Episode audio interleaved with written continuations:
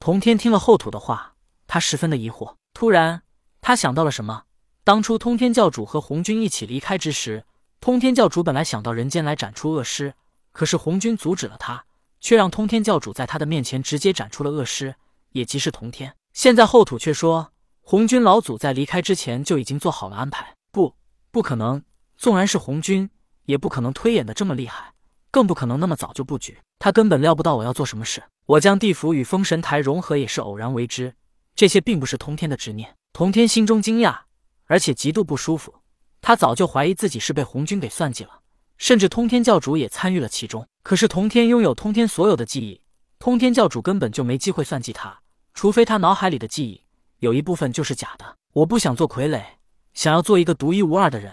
可是我居然还在他们的算计之中啊。童天忍不住吼了一声来发泄自己心中的不满。后土是瑶池金母的我师，可是他并不是独一无二的人。可见所有的修道者都不会放弃自己的三师。但是通天仅凭我一言就放我自由，而且连那红军都对我如此关心，还担心我死在天劫之下，更甚至把代表他身份的竹杖都给了我。原来从一开始他们就在算计我，不，我不甘心，我绝对不能做他们的傀儡。想到这里，童天直接对后土道：“道友，告辞了。”之后，他急忙驾云飞走了。不管你们要怎么做，我不去见后土，看你们要怎么印在他和我的身上。想让我按照你们的谋划行事，想都别想。童天一路驾云，急速而去。他心中暗暗决定，以后再不与后土见面。童天正在飞行，可突然心中有一个不好的感觉，他急忙掐指一算。什么？居然是他有了危险！哎，童天忍不住叹气。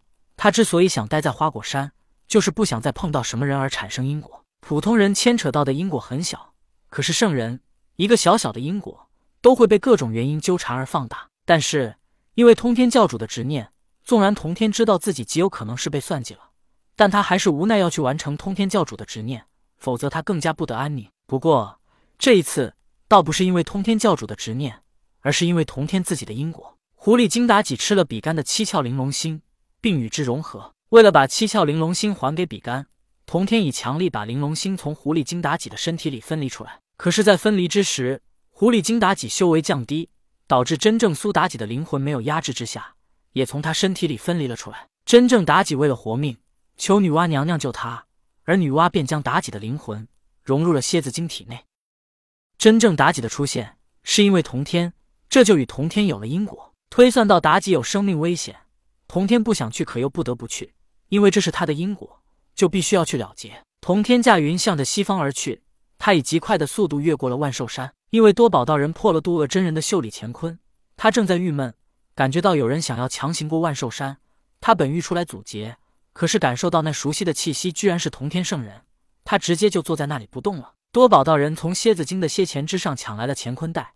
打开之后，看到是一个玉瓶，他又打开玉瓶嗅了一下，发现居然是女娲娘娘造女人时使用的至阴之水。至阴之水不仅能造人，而且用来炼器也是不可多得的宝物。但是多宝道人很疑惑，一个修为如此弱小的蝎子精，怎么可能会得到女娲娘娘的至阴之水呢？多宝道人拿着打开了瓶盖的至阴之水，举到自己的面前。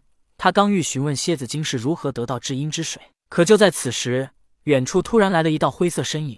这道身影快如流星，童天刚来到，便看到多宝道人举着一个玉瓶，似乎是想要收了蝎子精。他只一感觉，便感应到蝎子精体内是妲己的灵魂，所以为了避免蝎子精被多宝道人伤害，他急忙挥手，一道光芒袭向了多宝道人手中的玉瓶。多宝道人刚把玉瓶举到自己面前，可随之而来的一道光芒便轰击在玉瓶之上，轰！玉瓶被轰得稀碎，而玉瓶里的至阴之水也随即落到了地上。落到地上的至阴之水，瞬间便涌入大地。只是这至阴之水仿佛充满了腐蚀性一般，落到大地之上，大地便被腐蚀。至阴之水就如当初元始天尊的洒出来的三光神水，只要不是他的同类，便皆被腐蚀。大地并不是至阴之水的同类，所以也被腐蚀。地面上本来只是被腐蚀出现了一个小土坑，但随着至阴之水的腐蚀，土坑越来越大，先是成了一条小溪，接着小溪越来越宽。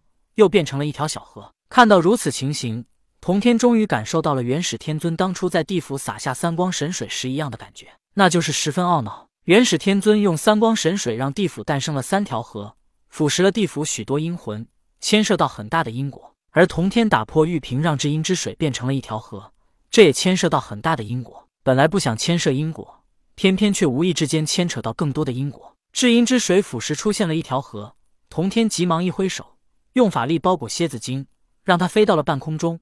否则，他脚下的地面被腐蚀坍塌，他也会掉入河水之中。如今童天还不知道这只阴之水诞生出的这条河会有什么危险，所以便让蝎子精飞到了半空。